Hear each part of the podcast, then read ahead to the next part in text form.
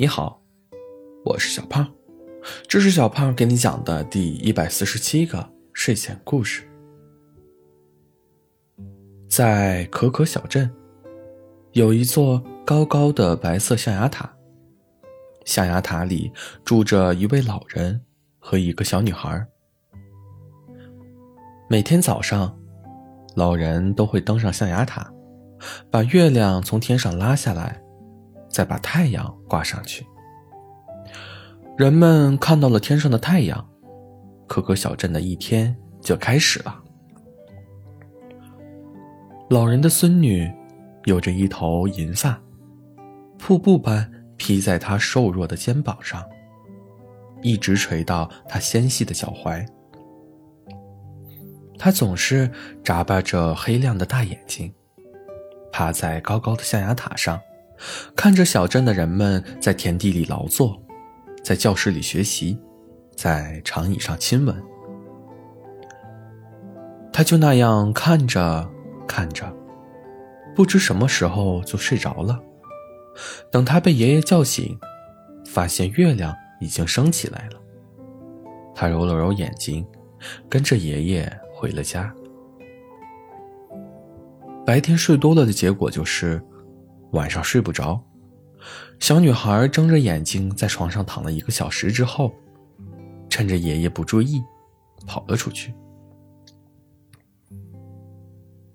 今晚的月亮格外明亮，银色的月光洒在地面上，像铺了一层碎银。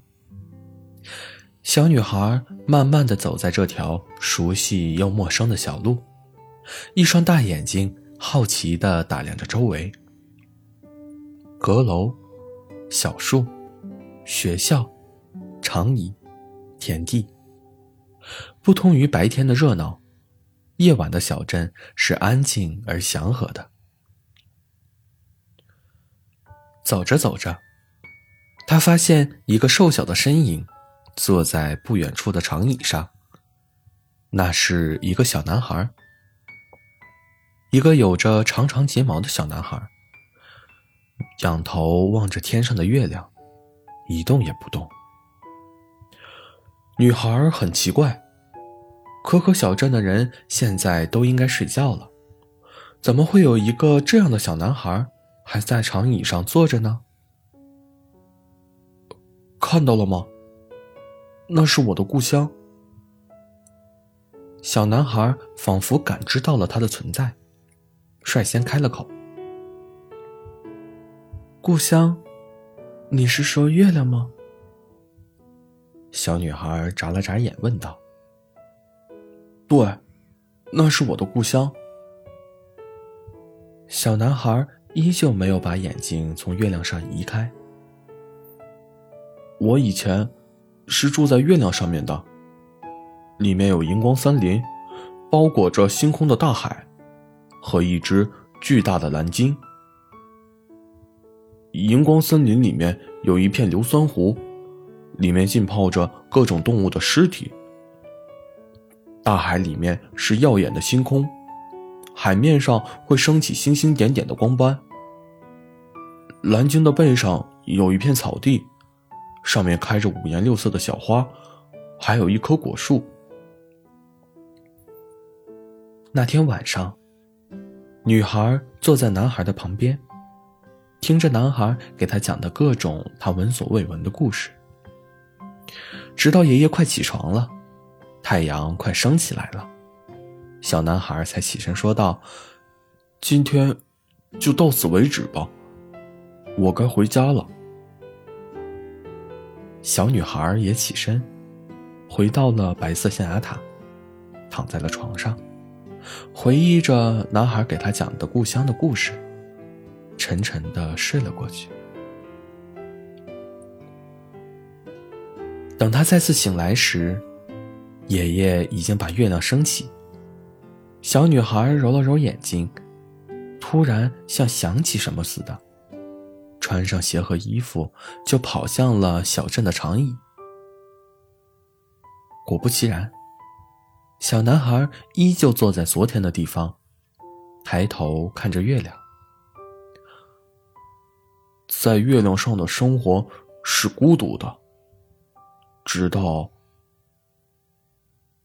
后来，我有了一位朋友。小男孩顿了顿。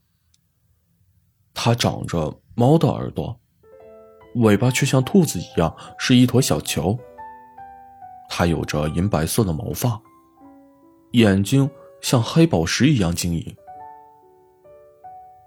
他去过很多地方，听说。世界上还有好多月亮，他是从一颗蓝月亮上跑过来的。他说他在寻找他的主人，他的主人是一位管理者，管理着日月和朝暮。他很懒，不喜欢动，经常一趴就是一天，全程小小的一团，只有一双黑亮的眼睛，不停的转动，小脑袋里空空的。什么也不想。他说：“他不会在这里停留太久，他还要找他的主人。”后来，当小女孩回到白色象牙塔的时候，躺在床上，做了好漫长的一个梦。梦里，小男孩含着泪光，不舍得问道。下次再见，是什么时候？像是一种约定一样。第三天晚上，小女孩再一次来到了长椅这里。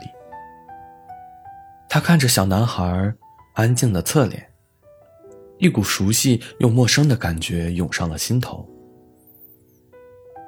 他说：“他也不知道他的主人在哪里，他只知道他要去寻找。”这是他生活的意义。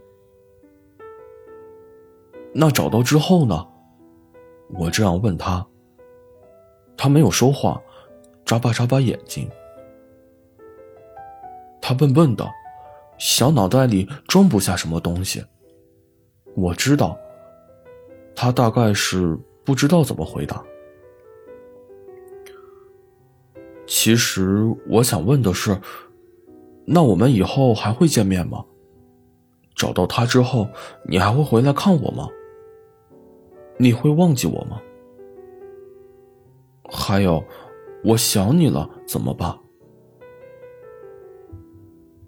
后来，他走了，如他所说，他去寻找他的主人了。我后悔当时没有挽留他。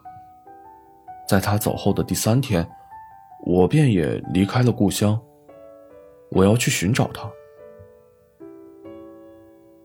时间到了，小女孩慢慢走回了象牙塔。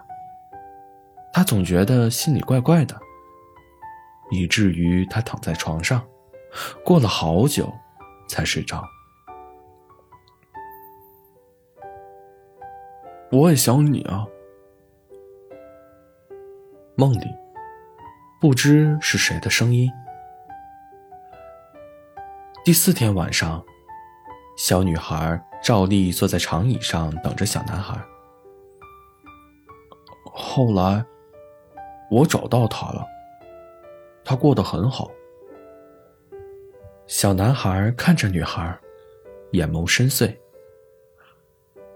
只是，他把我忘了。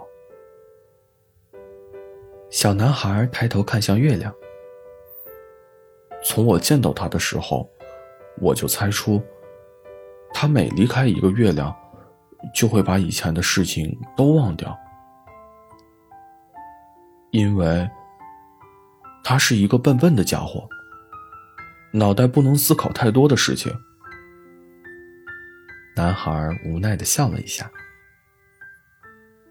那你要走了吗？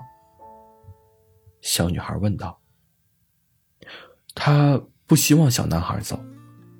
每天晚上听他讲故事，已经成了他无聊生活中的唯一的调味剂。他不知道他从哪儿来，他也不知道自己要到哪儿去。他漫无目的的生活在这座小镇中。爷爷白天不让他出去，说是因为……”小镇里的人都没有耳朵和尾巴，他会被当成异类。你希望我走吗？小男孩转身，靠近小女孩。小女孩垂下眼眸，一撇嘴，说道：“不希望。我希望你能留在这里给我讲故事。”小男孩笑了，俯身亲吻了小女孩的脸颊。那我就不走了，留下来陪你。我好想你，小家伙。这一次。不会再弄丢你了，给你讲一辈子的故事。好了，故事讲完了。故事来自微信公众号“睡前故事糖果屋”，我们下次再见，晚安。